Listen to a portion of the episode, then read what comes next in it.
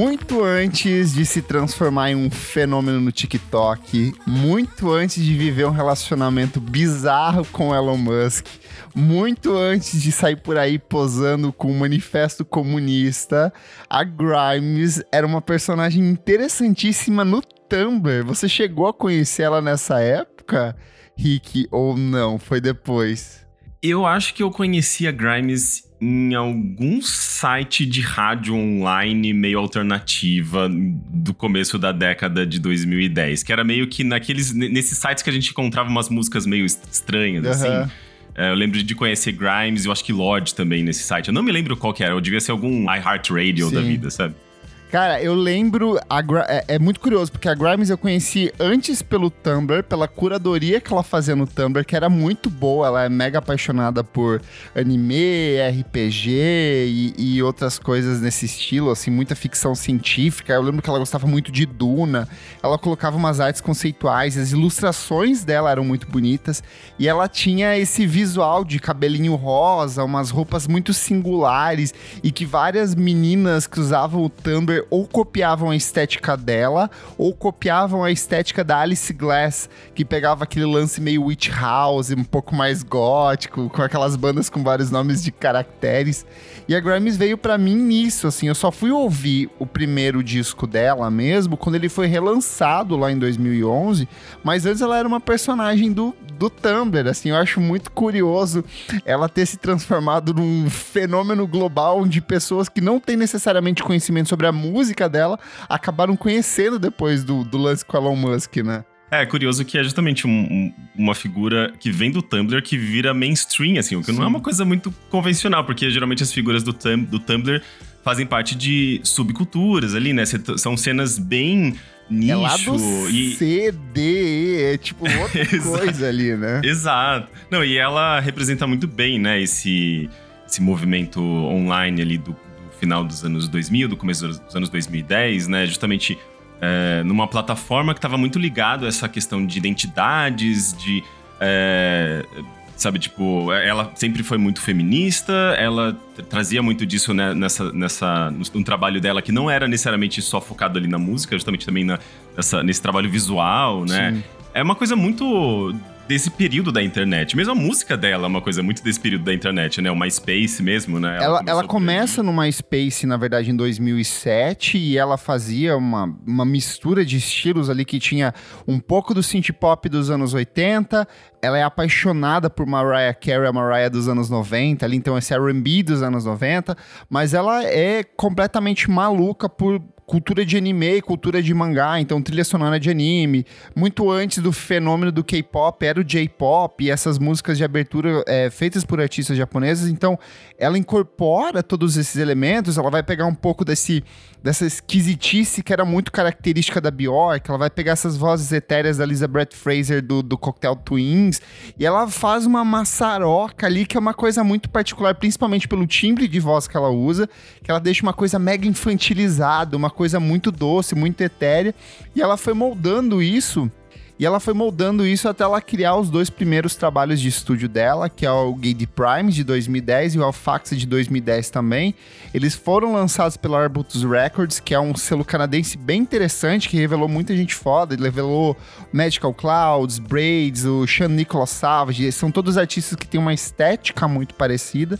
Mas ali por volta de 2011, o empresário dela descola um contrato com a 4AD que para quem não sabe é um dos principais selos de música independente do mundo, assim, foi responsável pela distribuição de Pixies, foi responsável pela distribuição do Cocktail Twins. A estética do Dream Pop, como a gente conhece hoje, é uma coisa muito própria da 4AD.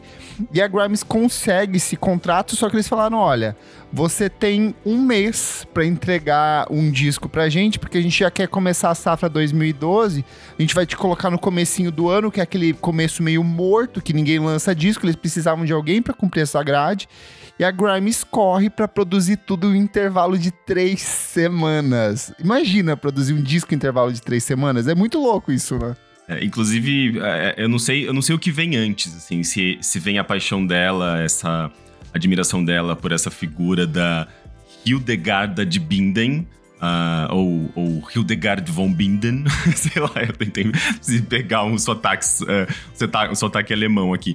Mas justamente era uma, uh, uma monja, né, um, um, uma figura religiosa lá do, de 1179, se não me engano, assim, tipo, dessa era medieval ali alemã, que se prendia, né? Na verdade, não sei, não sei se era uma coisa uh, voluntária, uh, por devoção a Deus, né? Aquela coisa bem de enfim, monges, sabe? Tipo, que eles ficam naqueles, naqueles monastério? espaços.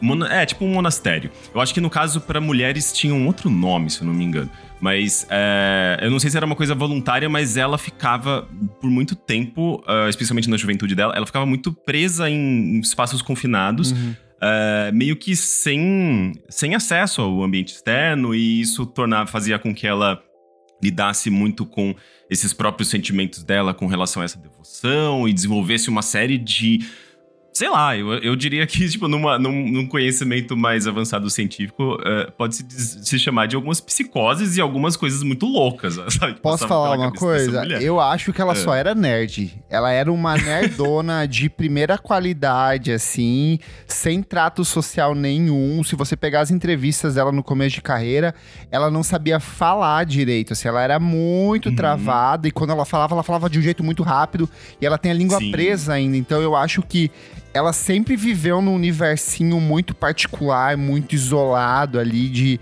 que é um pouco típico desse Red, nerd renegado dos anos 90 e 2000, sabe? Antes de Meu, ser uma dúvida. coisa cool. Mas, mas ela tinha essa inspiração nessa uhum. Hideogarda, sabe? Que era essa, justamente essa... Que virou, virou uma santa depois, né? Eu acho que ela foi santificada. Mas é, ela, ela, inclusive, compara muito, né? Esse, esses, essas três semanas de isolamento social é, em que ela basicamente. Ela quase não se alimentava, ela Sim. quase não dormia, ela ativamente consumia anfetamina para se manter acordada. E foi meio que uma entrega, né? E, e ao mesmo tempo ela faz uma comparação muito com o trabalho dessa Hildegarda, que também serve de inspiração para ela no trabalho dela. Então é uma coisa muito louca. A impressão que eu tenho é que ela tentou, não sei se ativamente replicar essa experiência, sabe, que uma mulher é, inclusive num papel social que não era atribuído a, mulheres, né? Esse, esse, esse papel é, religioso, mulheres raramente é, tinham essa função. Então, e ela tem essa coisa feminista, né? Então, uhum. você viu ali como meio que um ícone, assim, talvez uma fonte de inspiração para ela passar por esse período tão bizarro, né? De três semanas intensas ali em que você não faz absolutamente nada além de compor, se expressar e se dedicar a alguma coisa que você realmente acredita. Então tem um lado meio religioso, Sim. né? Eu acho bem interessante e bem bizarro também. Eu acho que tem um outro aspecto também ali que, é, início de carreira, a Grimes nunca tinha a pretensão de ser uma cantora, uma estrela, uma popstar justamente por conta desse recolhimento dela, o que ela queria era entregar esse disco no prazo certo para 4AD, lançar isso e ser produtora. Ela queria virar produtora, ela queria assinar batida para outras pessoas. Tanto que depois de um tempo ela vai para Los Angeles fazer música para Rihanna. Mas nesse início de carreira ela só queria pagar as contas dela e poder viver de música de alguma forma e jogar os jogos de videogame dela sem precisar sair de casa. Mas ela lança em fevereiro de 2012 o disco que é o tema desse podcast que a gente está conversando aqui hoje, que é o Visions, que é o terceiro álbum de estúdio dela. É o primeiro que teve é, uma distribuição global, assim, que circulou em vários países diferentes, saiu em diferentes formatos também.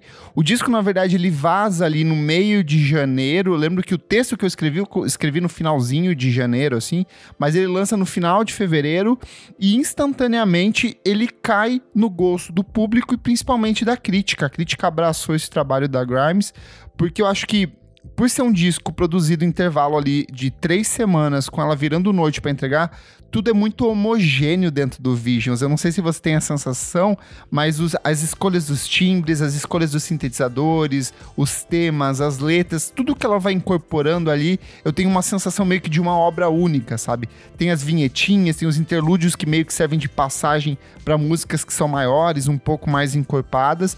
E quando esse disco saiu, ele bagunçou muito a minha cabeça, porque eu já tinha ouvido o primeiro, eu não gostei tanto do, do segundo, Alfax, mas quando chegou o Visions, eu falei, que disco legal. Como que foi esse primeiro contato para você, você lembra?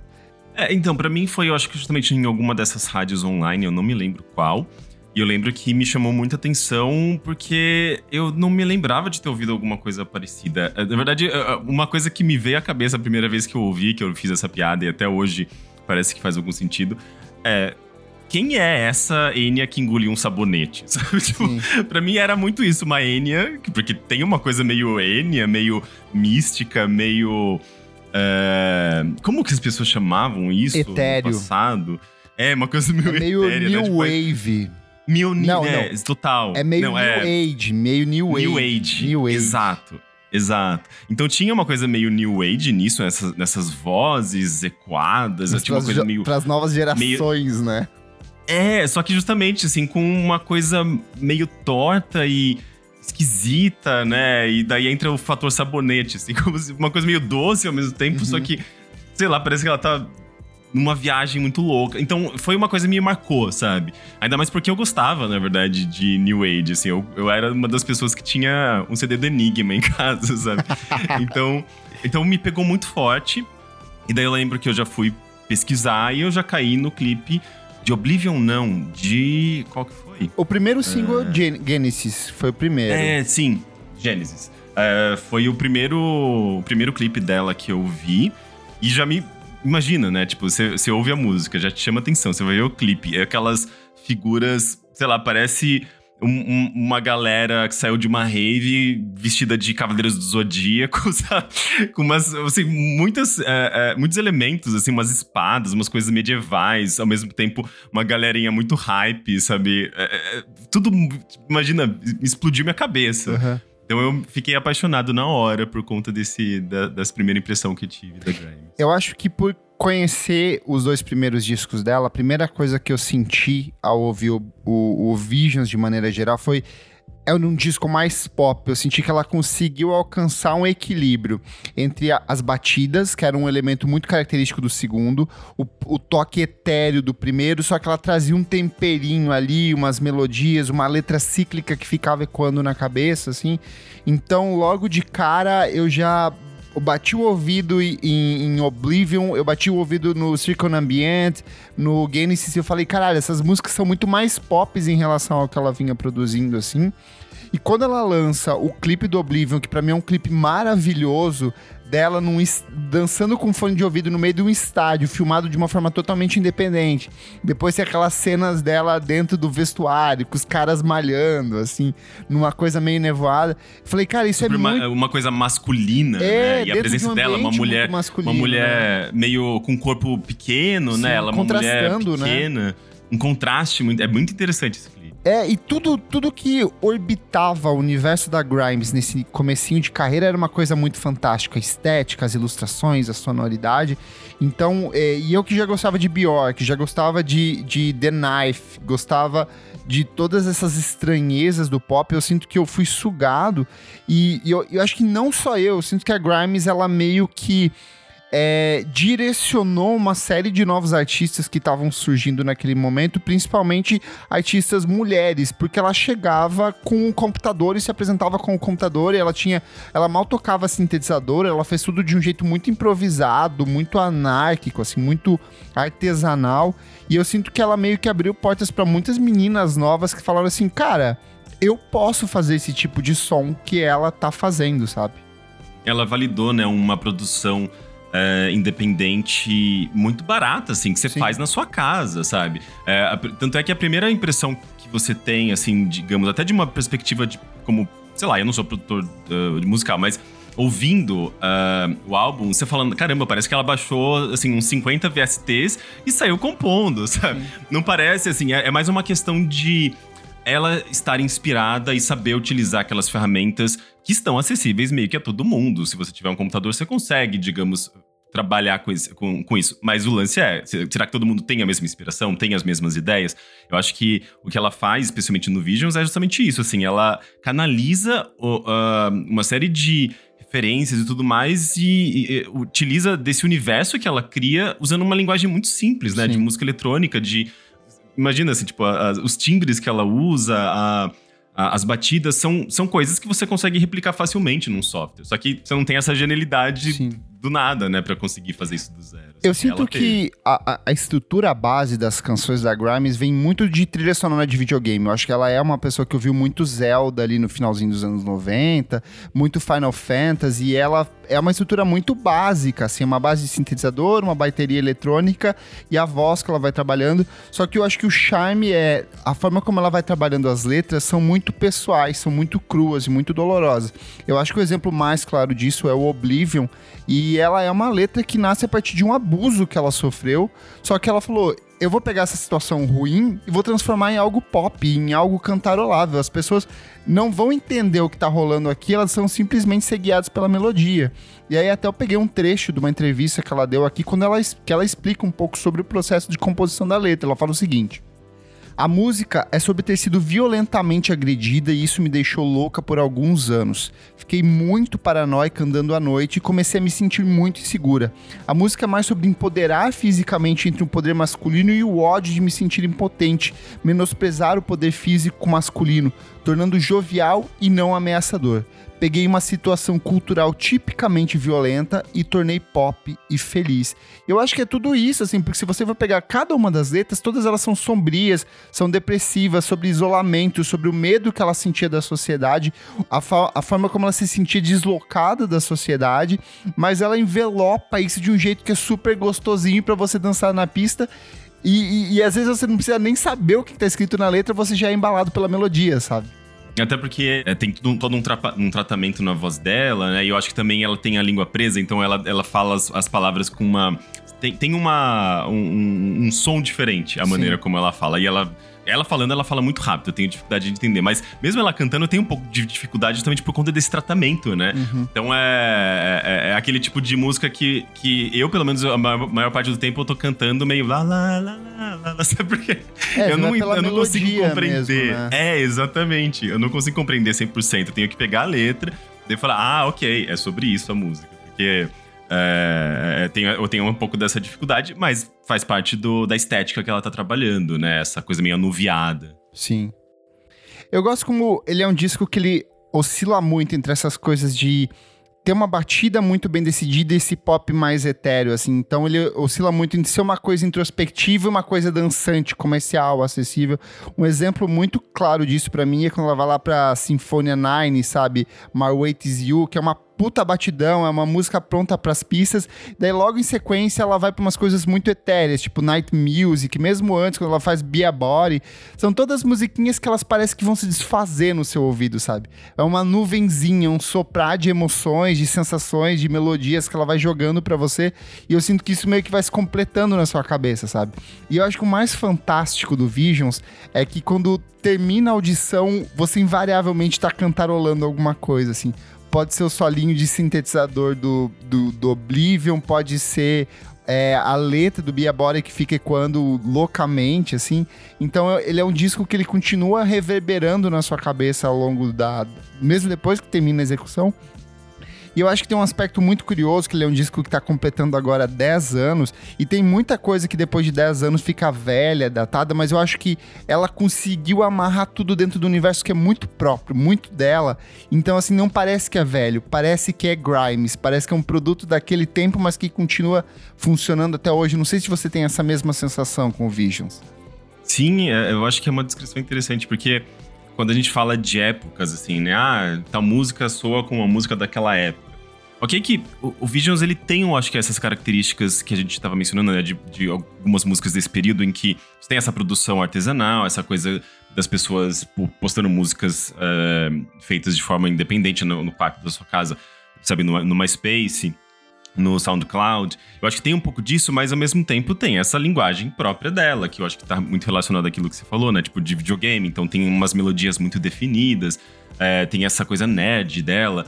E ao mesmo tempo, eu acho que ela vai além. Ela não fica no videogame, ela vai justamente para essas referências medievais, Sim. sabe? É, essas referências de misticismo. Ela vai mesclando essas coisas de uma maneira que faz com que o som dela se torne muito único. Então, por mais que você ouça ali, tipo, uma coisa muito do começo dos anos 2000, final dos, é, do final dos anos 2000, começo de 2010, você também ouve, sei lá, uma coisa que você não consegue identificar necessariamente. Você fica, caramba, o que, que é isso? Parece um som meio é, justamente, parece, soa com uma coisa meio mística, sabe? Uhum. Porque vem essas, essas muitas vozes, às vezes ela trabalha com muitas camadas de voz, com eco, né? E isso cria uma experiência quase que, sei lá, se você estivesse dentro de, um, de uma igreja ouvindo, tipo, sei lá, uma música de videogame dentro de uma igreja. assim, você cria umas, umas imagens muito, muito surreais na sua cabeça ouvindo esse álbum, sabe? Tanto é que é curioso, né? O nome do álbum é Visions. Uh, e essa personagem que eu acho que inspira bastante ela, uh, a, essa Hildegarda, ela é conhecida uh, justamente por, por suas visões. Ela tinha visões, assim, tipo, de sei lá, ela escrevia, ela escreveu vários manuscritos em latim, mas justamente com essas visões religiosas que ela tinha. Então, uh, eu sinto que tem uma coisa muito conectada, sabe, com essa experiência meio religiosa da própria Grimes, que embora seja católica, eu acho que ela não é necessariamente uh, praticante, mas eu acho que ela injetou muito dessa experiência religiosa, dessas referências religiosas, de uma maneira não necessariamente religiosa, mas Sim. que transmite esse, esse sentimento, sabe, essa coisa meio divina de alguma forma, essa meio mística. Eu acho isso muito né? interessante. É, é, é meio transcendental, exatamente. E só para ter uma noção assim do impacto no, do disco na época, logo no, quando chegaram as listas de final de ano, o Visions acabou circulando em grande parte das principais publicações. Ele ficou como número um no Gorilla vs Bear, o número um na Rogue Trade. Ele foi o segundo colocado na NME, que normalmente abraça muito a música inglesa e eles incorporaram o trabalho da Grimes de um jeito bem interessante. Ele foi número dois no Guardian, então ele circulou bastante e em 2014, quando a Pitchfork fez a lista deles de melhores da década até aquele momento, eles dão ao Oblivion a, a, o título de música da década até aquele momento, assim. E se você for ver, Oblivion foi uma música que meio que é, abasteceu pistas de diversas festinhas alternativas ou não ao longo dos últimos anos.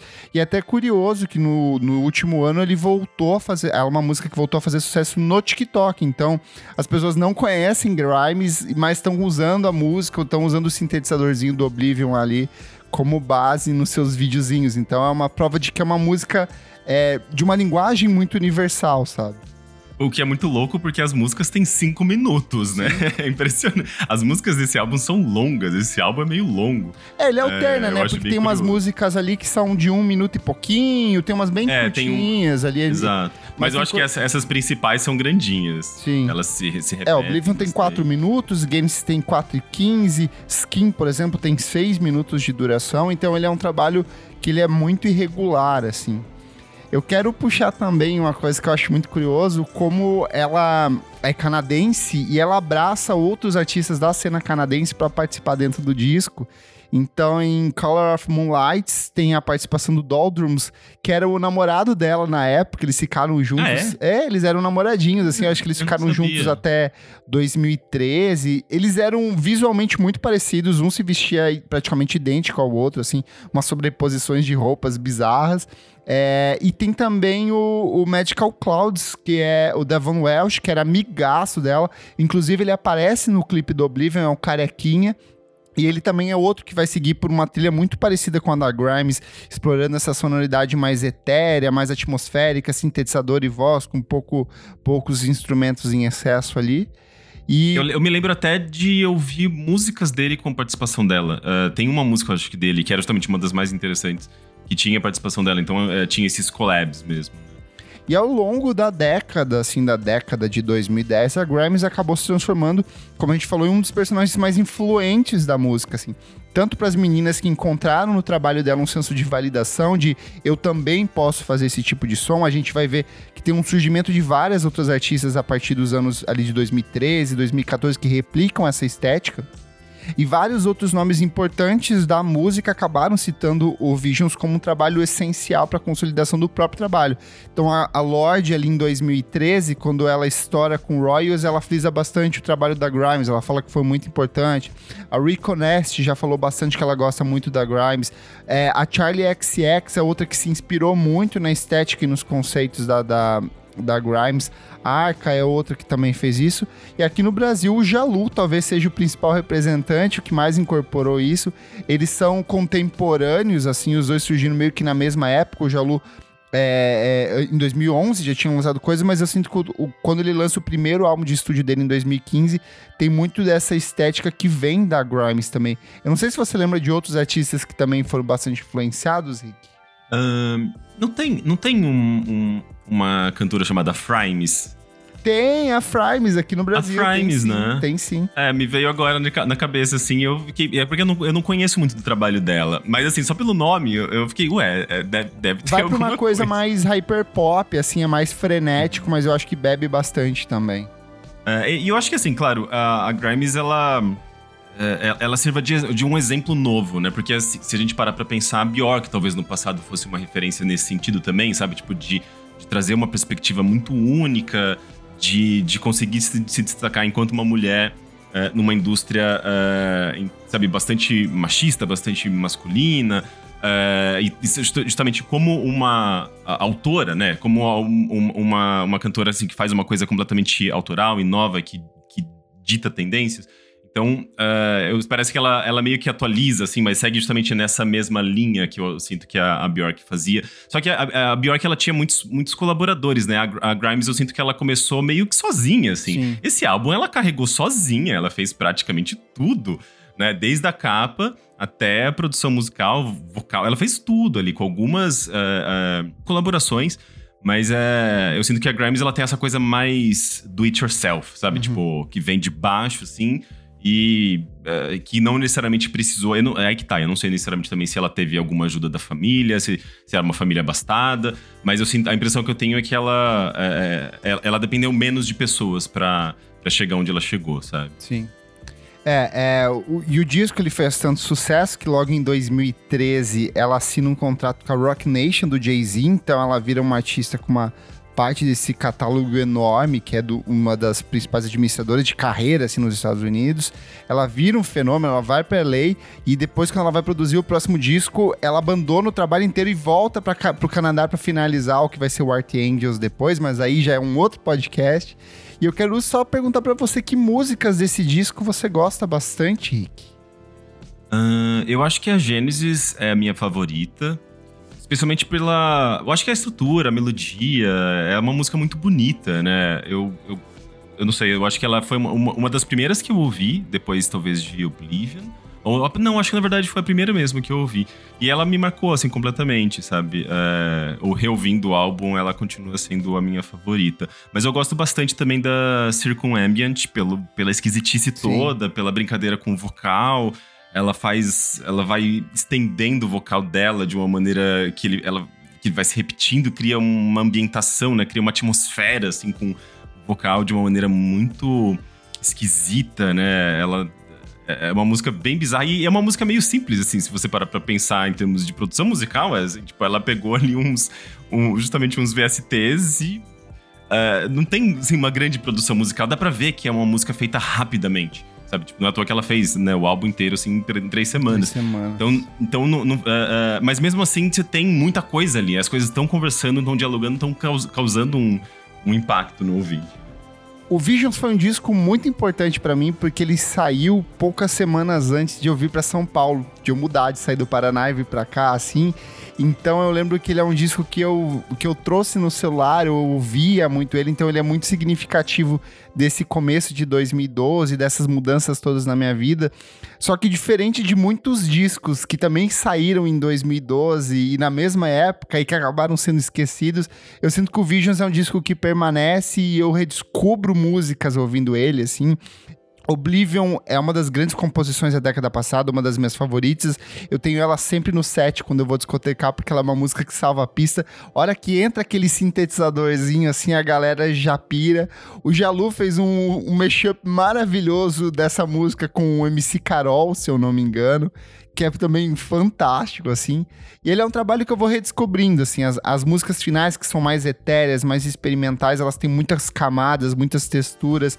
O jeito como ela vai brincando com as vozes, encaixando os colaboradores, é tudo muito mágico, muito estranho e muito Grimes, assim. Eu ainda acho. É, eu lembro que quando saiu o Art Angels, eu fiquei assim: será que eu gosto mais do Art Angels ou se eu gosto mais do Vision, sabe? Eles ficavam nesse eterno duelo, assim. É um disco. É porque foi pra um outro lado, né? É um outro um lado, pop mais é. convencional, mais chiclete. Mas eu acho que ambos são fantásticos. Hoje eu gosto mais do Art Angels. Hoje eu gosto Eu muito também. mais. Assim, eu acho que ela conseguiu refinar mais esse processo de produção que ela inicia no Visions. Só que o que ela faz no Visions ainda assim é muito bonito. Por isso que a minha nota é 9 pra esse disco que acho que abre passagem pra tudo que a Grimes vai fazer dali pra frente. Se, se eu, se eu parar pra pensar assim num, num, num contexto apenas de produção musical, até porque, tipo, eu já tive minha- minhas fases de ficar brincando com software de música e eu percebia que eu conseguia chegar em algum lugar sem muito trabalho, digamos assim, sabe? É- Era mais de uma, uma coisa de, tá, eu tenho essa melodia na cabeça, deixa eu fazer umas coisinhas e pum, sai alguma coisa, sabe? Era meio, é meio incrível. Eu acho que isso é é uma das coisas mais fascinantes da música, não é muito difícil de você fazer alguma coisa acontecer. O lance é, o que ela fez ali em termos de como eh, esse álbum vai contando essa narrativa e vai te colocando nesses espaços e vai te trazendo esses esses sentimentos meio ambíguos, né? As letras são meio ambíguas, tem horas que ela fala sobre essa fragilidade, tem horas que ela fala sobre uma necessidade de estar com outras pessoas. E assim, é- é- fica muito evidente como é, é, essa experiência que ela criou é, é- é muito reflexo não só apenas da história que ela estava vivendo, mas dessa experiência que ela teve para compor esse álbum completamente isolada ali. Então, é, é, tem- onde eu tô querendo chegar com tudo isso? Ela pegou de uma, sabe, tipo, de uma, uma produção musical, assim, muito simples, muito barata, como eu mencionei antes até, sabe? Tipo, ela tava basicamente num quarto dela, no computador dela, fazendo música, sabe? Tipo, de certa forma, qualquer um consegue fazer isso hoje em dia. Mas você ter justamente essa, essa inspiração toda e canalizar essas energias, seja lá de onde, sabe? Tipo, no caso dela, inclusive, eh, tendo essas referências muito loucas, assim, tipo, medievais. É, é um negócio muito único. É, então, acho que pra mim esse álbum, ele, ele, ele tem essa, justamente também essa ambiguidade, né? De ser muito simples e ao mesmo tempo muito complexo, né? E, e de transmitir muita coisa eh, com uma linguagem muito simples. É, eu, eu daria um 8,5, porque tem algumas. Eu, eu sinto que tem alguns momentos que você pega um pouco dessa simplicidade que acaba indo quase pro, pro, pro, um- pra, pra- falhas mesmo, assim, sabe? Sim. Tem alguns. Tem uma música ou outra que eu ouço e fica. "Ah, essa. é, essa harmonia tá meio esquisita e não parece intencional. Parece mais um defeito da música. Ou, tipo, ah, ela parece que cantou um pouco fora do ritmo aqui e também não parece que ter, eh, não parece ter sido um. É, sabe, tipo, um- uma coisa intencional. Parece Mas justamente isso é um. o punk, Rick. Esse é o punk, é o synth punk. É o synth punk. Pois é, então, eu sinto que tem um pouco disso nesse álbum, mas eu acho, eu acho que isso não tira o brilho dele, sabe? Eu acho que 8,5 é um- uma boa nota também. E Boa. é, inclusive a nota da, da Pitchfork, eu tava até reparando se ela tinha diminuído a nota desse álbum naquela última leva de notas modificadas, mas não, ela manteve os 8,5. O Clássicos VFSM é um projeto paralelo do podcast Vamos Falar Sobre Música. Apoie a gente em padrim.com.br barra podcast VFSM e tem acesso a esse e outros programas lançados com muita antecedência.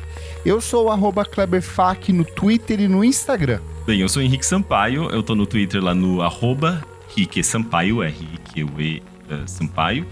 Gravo podcasts no Overloader, que é o meu site. Podcasts de videogames, inclusive de vez em quando eu menciono Grimes, porque eu acho que tá, te- tem, tem suas conexões. Ela, inclusive, esteve num dos piores jogos do ano passado, ou retrasado nessa altura, eu já nem sei mais. Foi o Cyberpunk 2044. Verdade. mas mas a, gente, a gente não precisa lembrar disso. Boa. Não esquece de seguir a gente nas nossas redes sociais, arroba podcast VFSM em tudo.